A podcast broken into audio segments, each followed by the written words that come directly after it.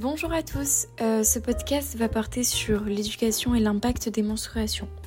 Donc ce podcast a été produit par Bianca, Sam, Lucas et Gaëlle. Je vous souhaite une bonne écoute et nous espérons que nous allons vous instruire sur ce sujet. Pour commencer, euh, les menstruations sont un phénomène naturel qui affecte la vie de la moitié de la population mondiale, mais pourtant elles restent souvent entourées de tabous, de stéréotypes et de préjugés. Euh, donc l'éducation sur les menstruations est donc essentielle pour briser les barrières sociales, culturelles et économiques. Dans ce podcast, nous examinerons les différents aspects de l'éducation sur les menstruations, y compris l'aspect économique et l'impact écologique qu'elles ont, ainsi que les choses qui ont été mises en place pour pallier aux douleurs qu'elles peuvent éventuellement provoquer. Alors d'abord, qu'est-ce que sont les menstruations? Plus communément appelées règles, c'est un phénomène naturel qui arrive aux jeunes adolescentes jusqu'à leur ménopause. Cela consiste à ce qu'une fois tous les mois, les femmes aient leurs règles, donc du sang qui s'écoule de leur vagin. Cela dure entre 3 à 7 jours généralement et peut parfois euh, entraîner des symptômes comme des crampes, des sauts d'humeur ou de la fatigue. Mais tout cela est propre à, chacune et peut changer euh, d'une femme à l'autre. Euh, maintenant, nous allons parler de l'aspect écologique qu'ont les menstruations. Voici le court extrait d'une interview avec une présidente d'une association écologiste. Est-ce que vous pouvez nous en dire un peu plus sur l'impact écologique que peuvent avoir les protections hygiéniques, s'il vous plaît? Oui, bien sûr. Euh, par exemple, les serviettes hygiéniques vont mettre 500 ans euh, pour se décomposer. Ça veut dire autant qu'une bouteille en plastique. Et en plus, il y a énormément de résidus toxiques. Concernant les tampons, euh, bah, c'est exactement la même chose. Sur le plan écologique, c'est tout aussi mauvais. Donc les menstruations ont un impact écologique important. Les produits menstruels jetables tels que les tampons et les serviettes hygiéniques contiennent du plastique et des produits chimiques qui se décomposent pas facilement dans l'environnement, ainsi que les tampons qui peuvent également euh, contenir des produits chimiques nocifs pour la santé, tels que des perturbateurs euh, endocriniens. Donc euh, les produits menstruels jetables nécessitent des ressources considérables pour leur production et leur élimination, contribuant ainsi aux euh, émissions de gaz à effet de serre et à la pollution de l'eau et des sols. Par conséquent, de plus en plus de femmes se tournent vers euh, des alternatives écologiques telles que des coupes menstruelles réutilisables, aussi appelées cup, ou euh, les serviettes hygiéniques lavables pour réduire leur impact environnemental. Car pour information, d'après le SMI CVAL, chaque seconde, 1447 protections hygiéniques sont jetées dans le monde. Maintenant parlons de l'impact financier. Euh, les menstruations ont un impact financier significatif pour les femmes et les filles, en particulier dans les pays en développement, mais en France, les femmes peuvent également faire face à des coûts élevés liés aux menstruations. Selon une étude menée en 2020 par l'association Règles élémentaires, une femme française dépense, dépenserait en moyenne 22 euros par mois pour l'achat de produits menstruels jetables. Donc ce coût peut varier en fonction de la marque, de la qualité et du type de produit utilisé, bien évidemment, mais il reste significatif sur l'année et peut peser sur le budget des femmes, en particulier celles qui ont des revenus modestes ou précaires.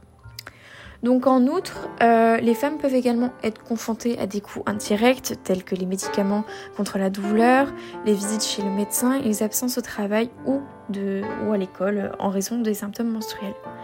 Bien que les femmes en France aient accès à une variété de produits menstruels, y compris des produits réutilisables, le coût de, ces alternatives peut être élevé, ce qui peut empêcher certaines femmes d'en profiter. Les gouvernements et les organisations internationales reconnaissent de plus en plus l'importance de fournir un accès abordable et durable aux produits menstruels. Et c'est Le Monde qui avait publié un article sur l'impact des règles en France qui disait que le 1er janvier 2016, la TVA sur les protections hygiéniques baisserait de 5,5%, car jusque-là, elles étaient taxées de 20%, soit autant que les produits de luxe. Et euh, les gouvernements se sont rendus compte de l'importance de promouvoir l'éducation sur la gestion des menstruations pour aider euh, les femmes et les filles à surmonter cet obstacle financier. Euh, par conséquent, il est important de sensibiliser à l'impact financier des menstruations et de travailler à réduire les coûts pour aider les femmes à gérer cette dépense mensuelle euh, de manière euh, abordable, afin que tout le monde, toutes les femmes puissent en bénéficier. Pendant la production de ce podcast, et notamment celle du micro-trottoir, nous avons pu constater que les règles étaient un sujet tabou quand on en parlait à des passants dans la rue. Par exemple, Certains passants rigolé face aux questions, parfois face à la simplicité des questions, et parfois nerveusement car incapacité de répondre justement. Euh, Qu'est-ce que sont les règles? Est-ce que vous pouvez nous expliquer brièvement ce que c'est?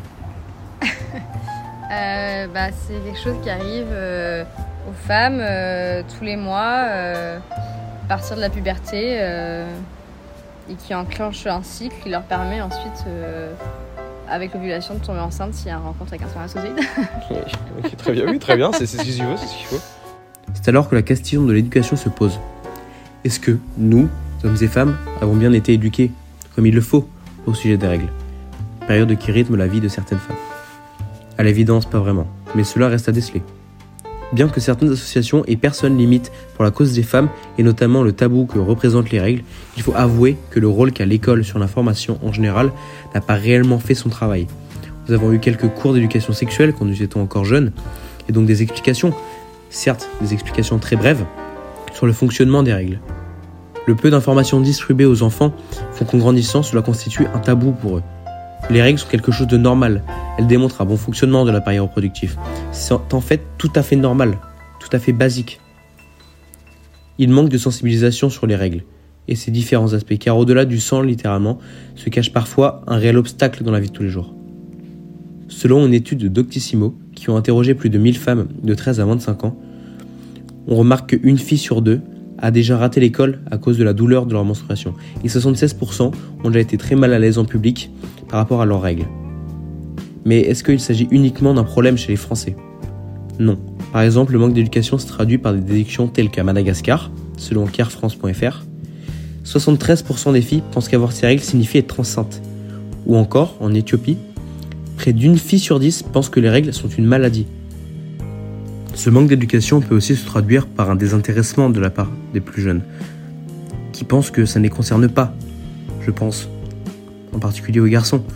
Mais tôt ou tard, ça les concernera, avec par exemple la vie de couple, ou encore leurs futurs enfants qui deviennent des jeunes adultes. C'est pour cela qu'on ne peut pas uniquement rejeter la faute sur ceux qui ont un devoir d'information. Il est important de noter que les citoyens doivent aussi s'informer eux-mêmes, et ne pas mettre à l'écart ceux qui ne le regardent pas, et surtout ne pas attendre que l'information leur vienne à eux-mêmes. La question des congés pour menstruation douloureuse et des médicaments est un sujet important qui suscite de plus en plus d'attention dans les milieux professionnels. Les menstruations douloureuses sont un problème de santé courant chez les femmes et peuvent parfois être si sévères qu'elles empêchent les femmes de vaquer à leurs activités habituelles. Lorsqu'une femme souffre de menstruations douloureuses, elle peut avoir besoin de temps supplémentaire pour se reposer et récupérer. C'est pourquoi certaines entreprises ont commencé à mettre en place des politiques de congés pour les menstruations douloureuses. Ces politiques permettent aux femmes de prendre un congé payé supplémentaire lorsque leurs menstruations sont particulièrement douloureuses. En ce qui concerne les médicaments, les femmes peuvent avoir besoin de prendre des analgésiques pour soulager la douleur des menstruations. Les employeurs doivent être conscients de la nécessité pour les femmes d'avoir accès à ces médicaments et doivent donc permettre aux employés de prendre des pauses pour se rendre dans une pharmacie ou un centre de soins de santé pour obtenir les médicaments nécessaires. Il est important que les employeurs soient sensibles aux besoins des femmes en matière de menstruation douloureuse et de médicaments, en mettant en place des politiques de congés et en permettant aux employés de prendre des pauses pour se procurer des médicaments, les entreprises peuvent contribuer à améliorer la santé et le bien-être de leurs employés. Cela peut également renforcer la satisfaction au travail et contribuer à une meilleure productivité. Euh, les menstruations sont un sujet important qui a longtemps été tabou dans de nombreuses cultures. Cependant, au cours des dernières années, il y a eu une prise de conscience par rapport à l'importance de la santé menstruelle et euh, de nombreuses initiatives ont été mises en place pour aider les femmes. Tout d'abord, euh, il y a de nombreuses entreprises qui ont commencé à commercialiser des produits d'hygiène féminine plus respectueux de l'environnement, tels que des serviettes hygiéniques, des tampons biologiques. Ensuite, euh, certaines organisations ont mis en place des programmes pour fournir euh, des protections hygiéniques gratuites pour celles qui ne peuvent pas euh, se les payer. De nombreuses femmes souffrent de syndrome prémenstruel, de douleurs menstruelles et autres symptômes.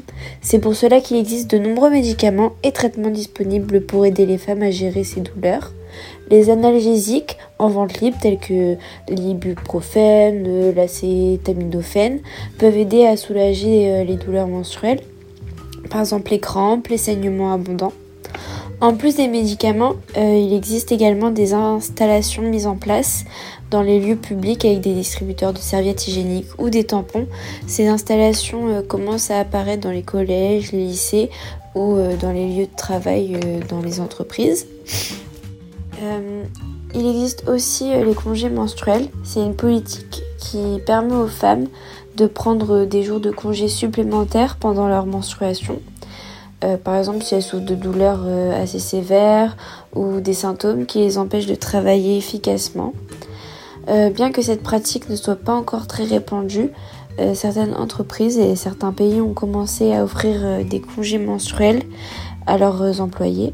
Cela peut aider à réduire le stress, l'anxiété liée aux menstruations et au stress tout au long de la journée de travail.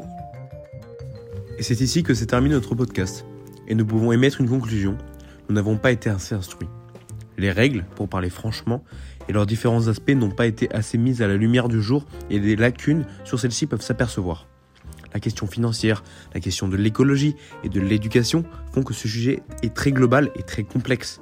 C'est pour cela que nous avons essayé, et nous espérons, de vous instruire à notre manière.